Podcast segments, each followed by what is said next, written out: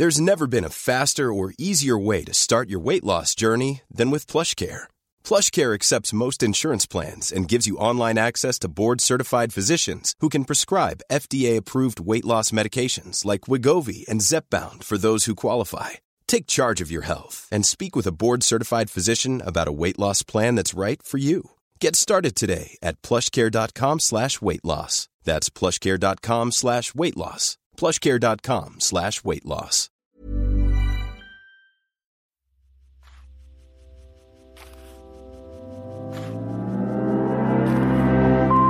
Abhören mit Mieze Katz, der Hörbuch-Podcast von Spooks. Hallo, liebe Abhörerinnen und Abhörer. Wir sind immer noch live äh, auf der Frankfurter Buchmesse unterwegs und sprechen jetzt mit Ildiko von Kürte. Hallo! Hallo, ich freue mich sehr. Hallo.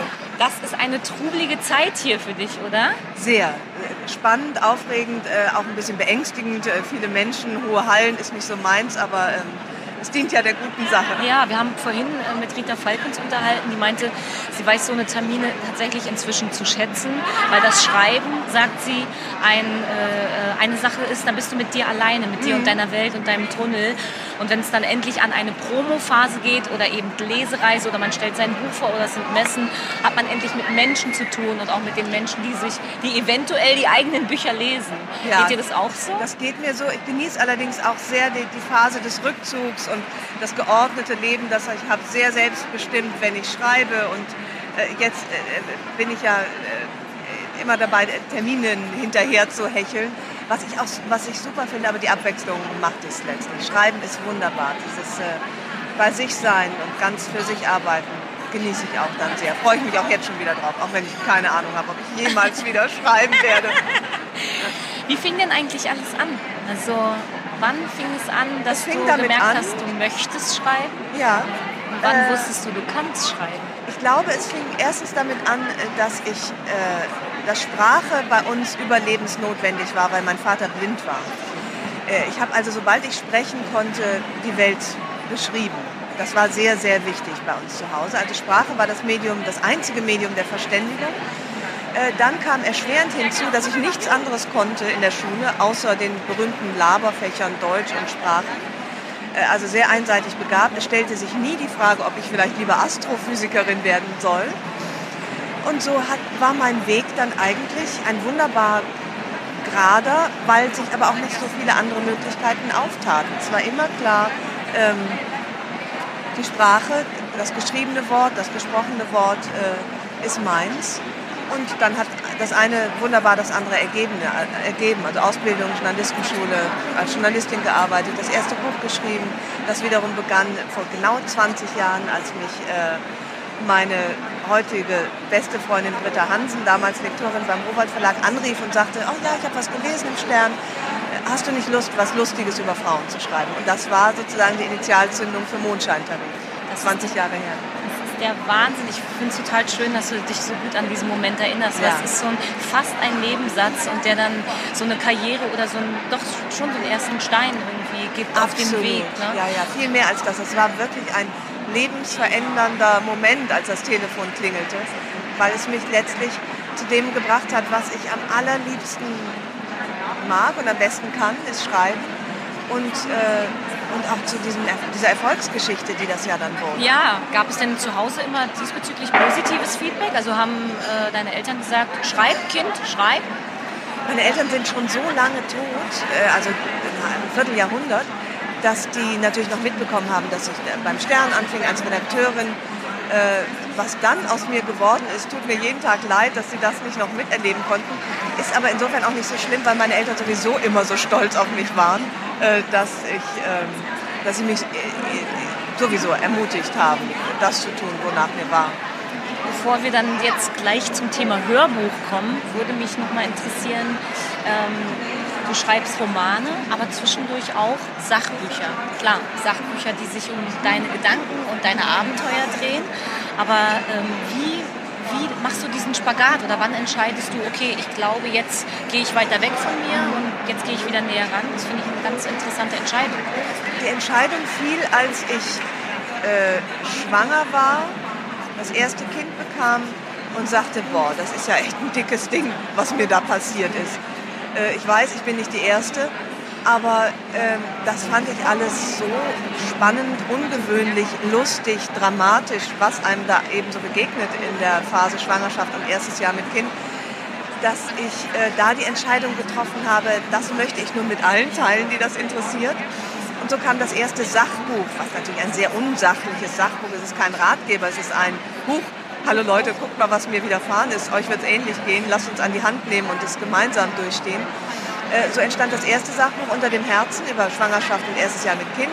Dann hatte mir das so viel Spaß gemacht, dass ich äh, dann wieder einen Roman geschrieben habe und dann habe ich ein, ja, eigentlich ein Buch geschrieben, Neuland auf der Suche nach der Selbstverwirklichung in, in der Mitte des Lebens. Die, Frau, die unzufriedene Frau, die denkt, ach, werde ich blond oder verlasse ich meinen Mann und habe so alle möglichen Stationen von äh, Meditation bis äh, innere, äußere Ordnung, äh, alles Mögliche. Wurde blond, habe mich gebotoxt und äh, sozusagen habe hab einen Selbstfindungstrip gemacht. Das war das zweite Sachbuch. Und das dritte war Hilde, als ich mir einen Hund äh, angeschafft habe und äh, aus der Sicht der Welpenmutter das beschrieben habe, das Leben.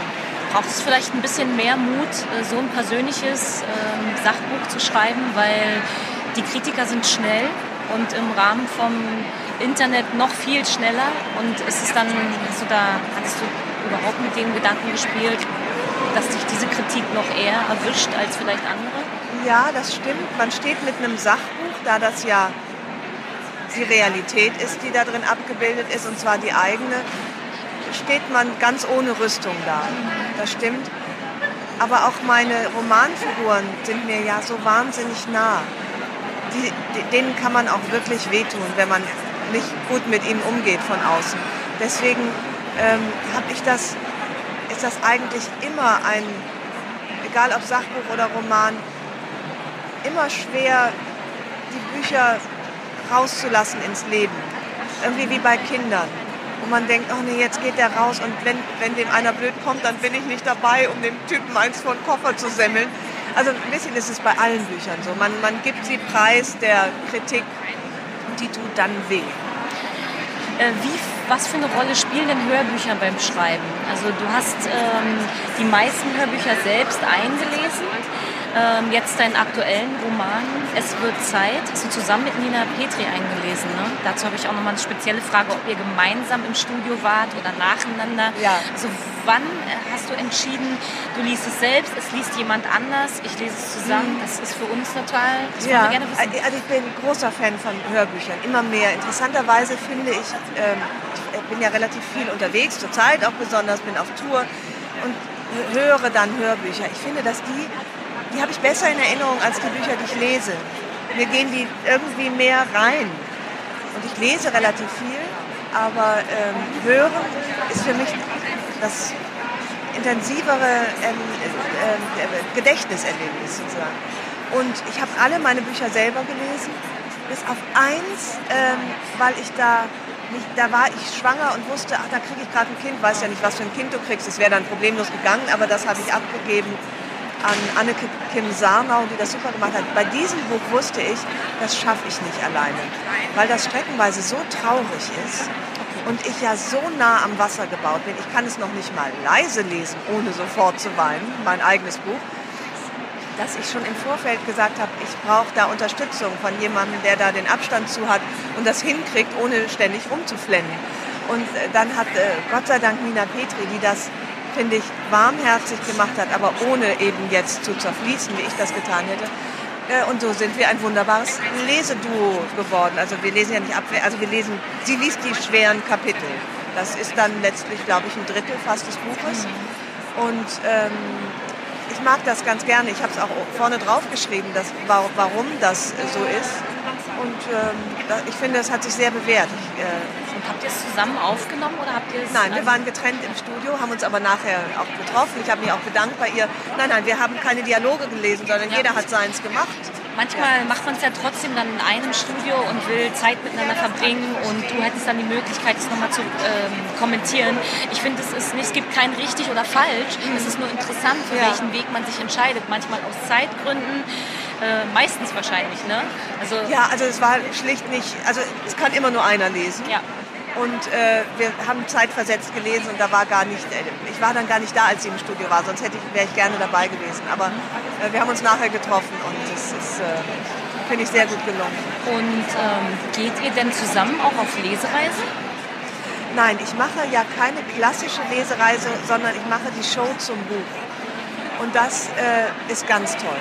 Muss ich wirklich sagen, ich habe hab so an dieser Show gefeilt also ich habe Dialoge geschrieben, die ich auf der Bühne lese mit jemandem zusammen, äh, mit unterschiedlichen Frauen. In Bayern bin ich mit Maria Furtwängler, in, im Norden mit äh, Bettina Tietjen, im, die äh, Nordrhein-Westfalen-Tour mache ich mit Cordula Stratmann, ich jetzt auch schon einen Auftritt gehabt.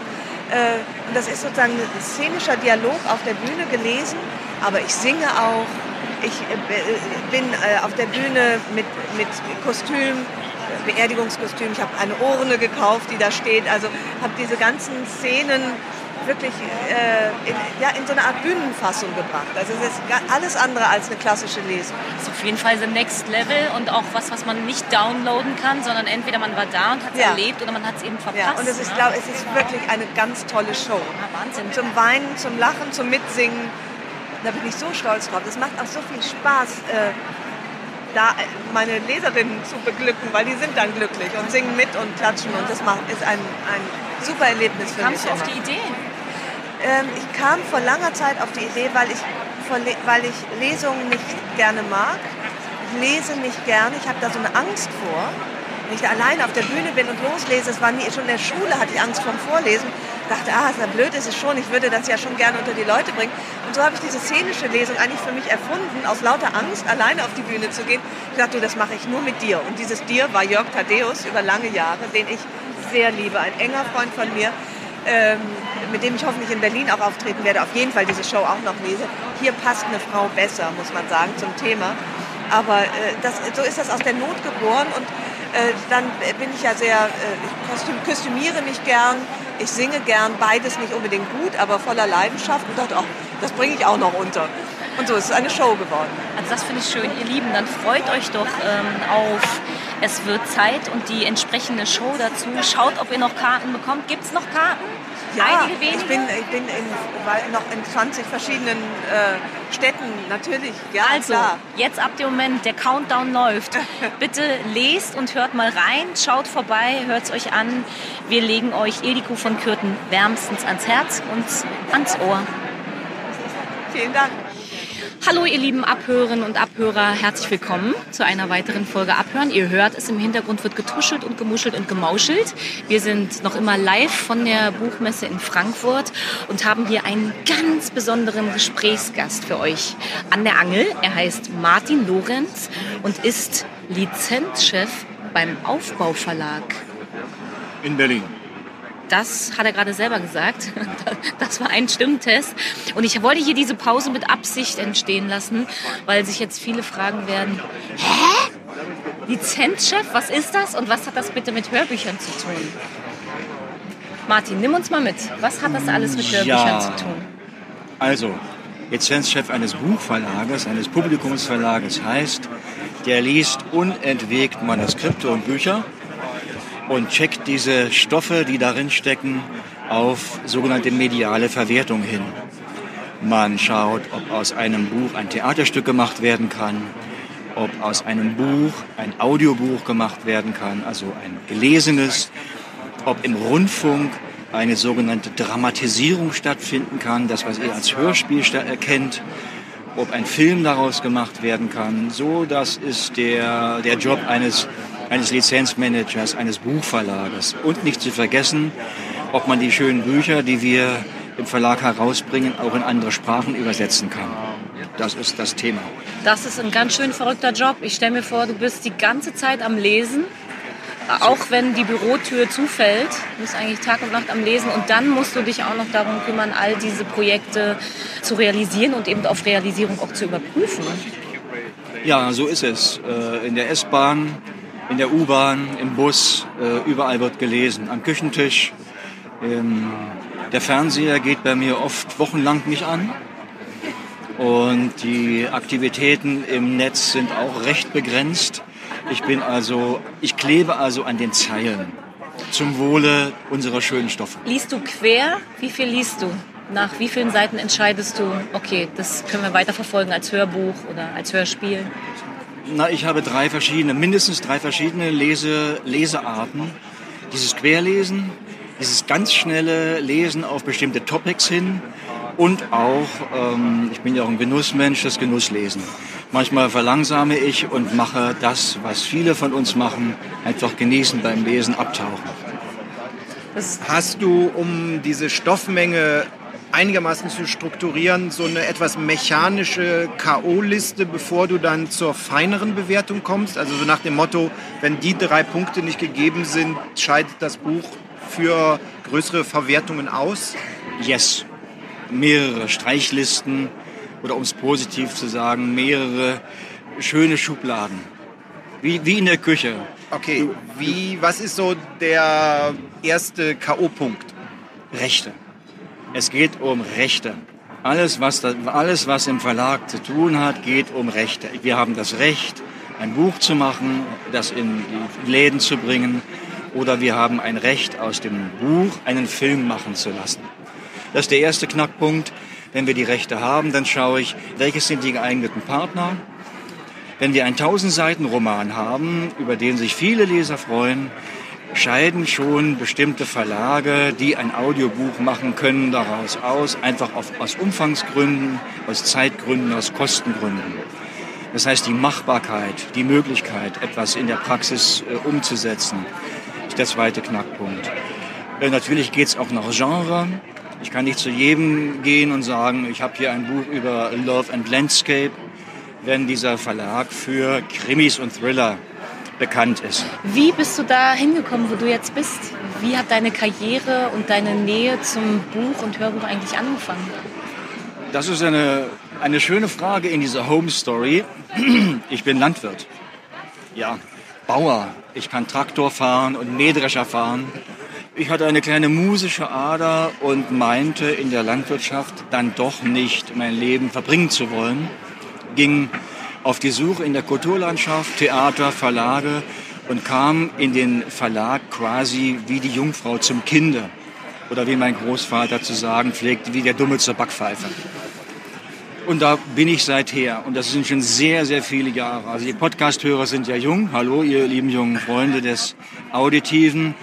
Ihr seht hier sozusagen in Gedanken vor euch einen, der sich das Moos von der Schulter klopft. Und zwar täglich. Und was war so deine ersten Jobs dann beim Verlag? Was hast du da ich, gemacht? Ich hatte den hochtrabenden Namen Expedient. Geht ins Netz, googelt oder geht in die Wikipedia. Expedient hat irgendwas mit Ausliefern zu tun. Ich bin also in den Vertrieb des Verlages gekommen und habe mit einem Kollegen im verstaubten Bücherlager gearbeitet. Also wenn man, wenn man so will, ein schon in die Jahre gekommener Bücherwurm. Aber es ist doch von der Pike auf. Also man lernt ja auch über diese Gabelstapler-Technik äh, was verkauft. Ne? Also so.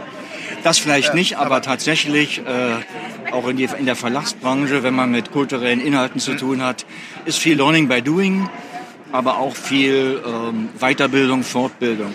Was ist denn so ein Buch, ähm, was vielleicht lange hängen geblieben ist, wo du selber vielleicht mit anderen Erwartungen reingegangen bist und dann auf halber Strecke gemerkt hast, das ist ein ganz besonderer Stoff und für den brenne ich und für den werde ich kämpfen. Und gab es da was, was dich überrascht hat? Ja, es hat nicht unbedingt was mit dem Audiobereich zu tun, aber es gibt den großen Romanisten oder gab den großen Romanisten Viktor Klemperer, der hat Tagebücher geschrieben. Die gehören zu den bewegendsten Tagebüchern, vor allen Dingen im Dritten Reich, also zur Zeit des Nationalsozialismus. Der Aufbauverlag hat vor 20 Jahren etliche tausend Seiten daraus äh, publiziert in vielen Bänden. Das Buch ging durch die Medien um die Welt, auch in den, äh, in den Hörfunk hinein. Und wir wussten, dass diese Tagebücher wesentlich umfangreicher sind als das, was die Leser in Buchform lesen konnten. Und wir haben etwa zehn Jahre gebraucht, um die kompletten Tagebücher in digitaler Form in eine Datenbank eines wissenschaftlichen Verlages einzuspielen und der Wissenschaftswelt international zur Verfügung zu stellen. Das ist in die, im letzten Jahr geschehen und darauf sind wir stolz. Ja, das ist ein richtig langfristiges Projekt, was einen so begleitet und immer. Ach, herzlichen Glückwunsch. Danke. Freue ich mich mit. Diese angesprochene Klemperer-Tagebücher wurden ja auch verfilmt oder in mehrere Teile. Wo ist dann jetzt Audiofassung bei solchen umfangreichen, fast wissenschaftlichen Arbeiten? Muss man dann umschalten auf, wie kann man daraus einen Audiostoff machen oder wie formatiert man das oder um dem Werk äh, seine Ehre zu erweisen? Genau, wenn man die nur vorlesen würde, dann würden nach drei Stunden alle Zuhörer schnarchen. Man braucht also ein Konzept und äh, es hat eine große Rundfunkanstalt gemacht, ich glaube der Westdeutsche Rundfunk. Äh, schlagt mich, wenn es nicht stimmt, ähm, kann man aber irgendwo im Netz nach, äh, nach recherchieren. Es gab einen sehr, sehr, sehr guten Schriftsteller, Klaus Schlesinger hieß der, der lebte in Berlin, hat selber Romane geschrieben, auch Drehbücher. Der war der richtige Mann dafür, eine schöne, knackige, hörergeeignete Audiofassung herzustellen. Und das hat er gemacht und das hat wunderbar funktioniert. Das ist schön. Ist es dann beim Lesen, war das jetzt im Laufe der Jahre dann schon manchmal so, äh, wenn du was gelesen hast, hattest du schon im Kopf, das wird ein Hörbuch und ich weiß auch schon, wer es liest? Yes. Ganz aktuelles Beispiel, wir haben einen äh, Thriller am Stand, ganz neu rausgebracht, Rubicon von Kai Hawaii. Kai Hawaii werdet ihr kennen als Sänger von Extra Breit. Äh, wir sind auch auf Tour, machen neue Sachen. Er hat vor ein paar Jahren eine Autobiografie mit dem wunderbaren Titel Hart wie Marmelade geschrieben. Und äh, wir waren erstaunt, wie packend, wie griffig dieser äh, Thrillerstoff ist.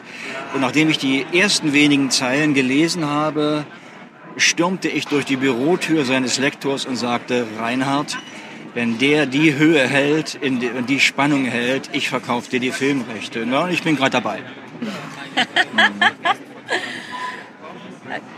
Wir sprechen oft über ähm, Hörstoffe, die von den Autoren selber gesprochen werden, wenn der persönliche Ansatz hat. Äh, gibt es da auch in dieser langjährigen Erfahrung diese Kanäle? Das ist eine Sache, das muss der Autor sprechen, selbst wenn er vielleicht technisch nicht so gut ist. Und da gibt es diese verschiedenen Schauspieler, die einige Sachen sehr gut können. Gibt es diese, äh, diesen Baum der äh, Verarbeitung bei Ihnen im Kopf? Den gibt es durchaus. Aber äh, ich kann viel, aber ich kann nicht alles.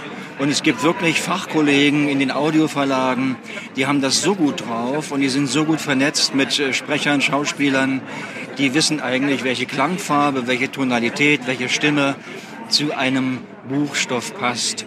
Und natürlich gibt es Autoren, die sind sehr ambitioniert, die wollen das unbedingt selber machen.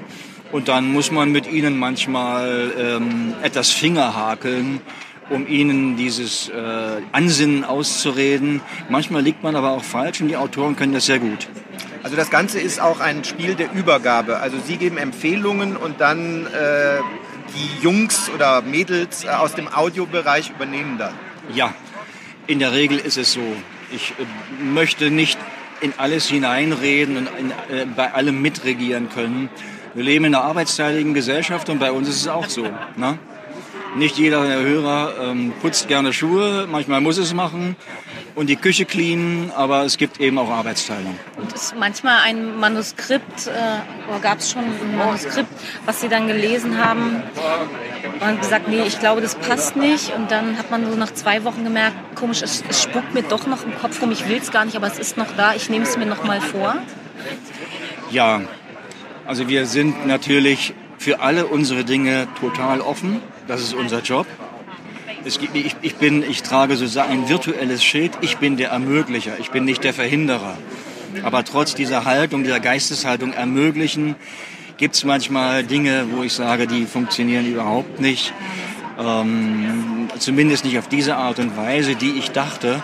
Und manchmal, und das ist die Hauptsache, ähm, erlebe ich auch positive Entwicklungen. Ich sage, da habe ich große Vorbehalte gehabt. Es hat sich aber wunderbar entwickelt. Mhm, okay, aber es ist interessant zu wissen, dass es auch andersrum gibt, dass man vielleicht ein, ein, Buch mit der Hoffnung liest, dass sich darin ein Filmstoff oder ein Hörbuch oder ein Hörspiel versteckt und dann muss man sagen, muss man selber sagen, nee, das wird nichts. Ich möchte es, aber es wird nichts. Ganz genau.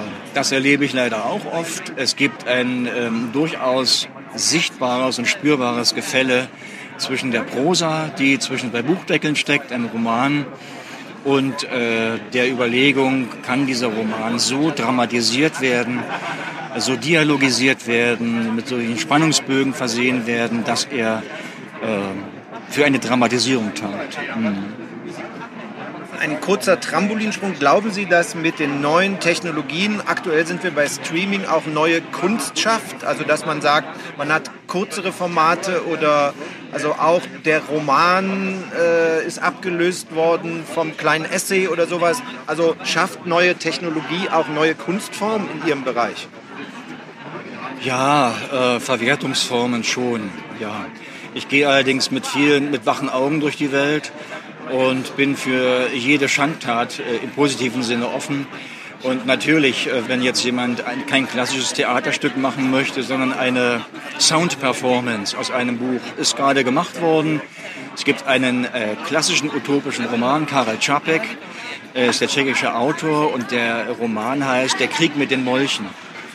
Äh, und dieses, dieses, dieser Romanstoff, sehr augenzwinkernd, sehr schön utopisch, ist zu einer Sound-Performance gemacht worden, äh, jüngst äh, zu einer Tanzperformance. Also ich bin, ich bin dabei, äh, an alles zu denken und im Grunde alles für möglich zu halten.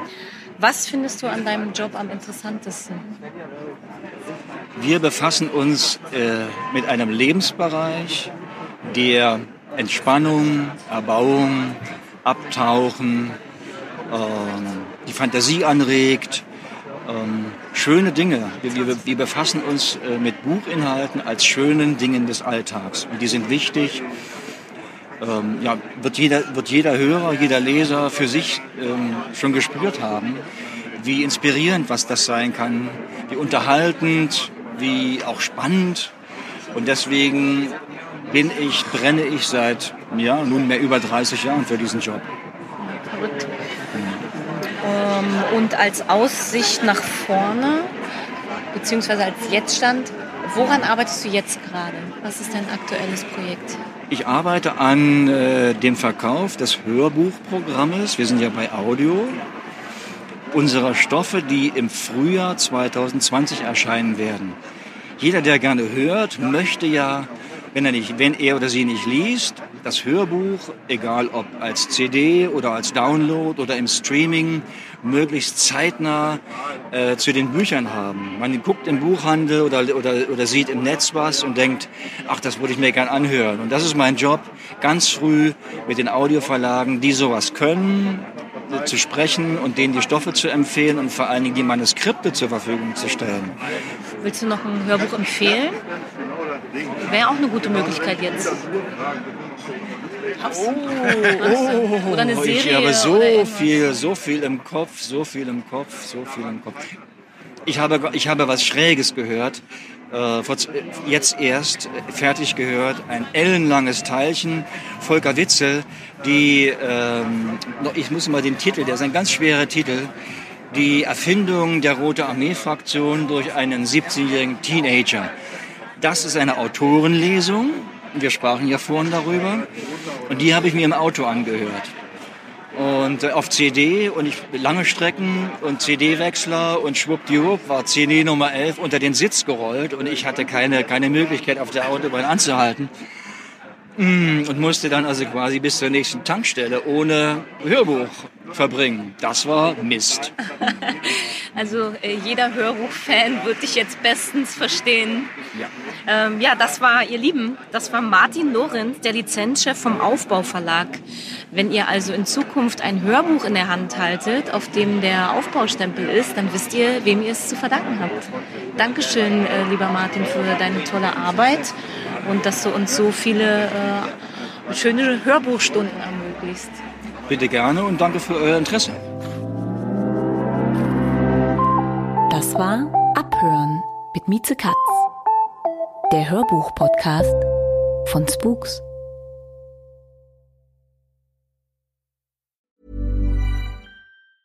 Hi, I'm Daniel, founder of Pretty Litter. Did you know cats tend to hide symptoms of sickness and pain? I learned this the hard way after losing my cat, Gingy. So I created Pretty Litter, a health monitoring litter that helps detect early signs of illness by changing colors, saving you money and potentially your cat's life. Pretty Litter is veterinarian developed, and it's the easiest way to keep tabs on your fur baby's health right at home. Go to prettylitter.com and use code ACAST for 20% off your first order and a free cat toy. Terms and conditions apply. See site for details.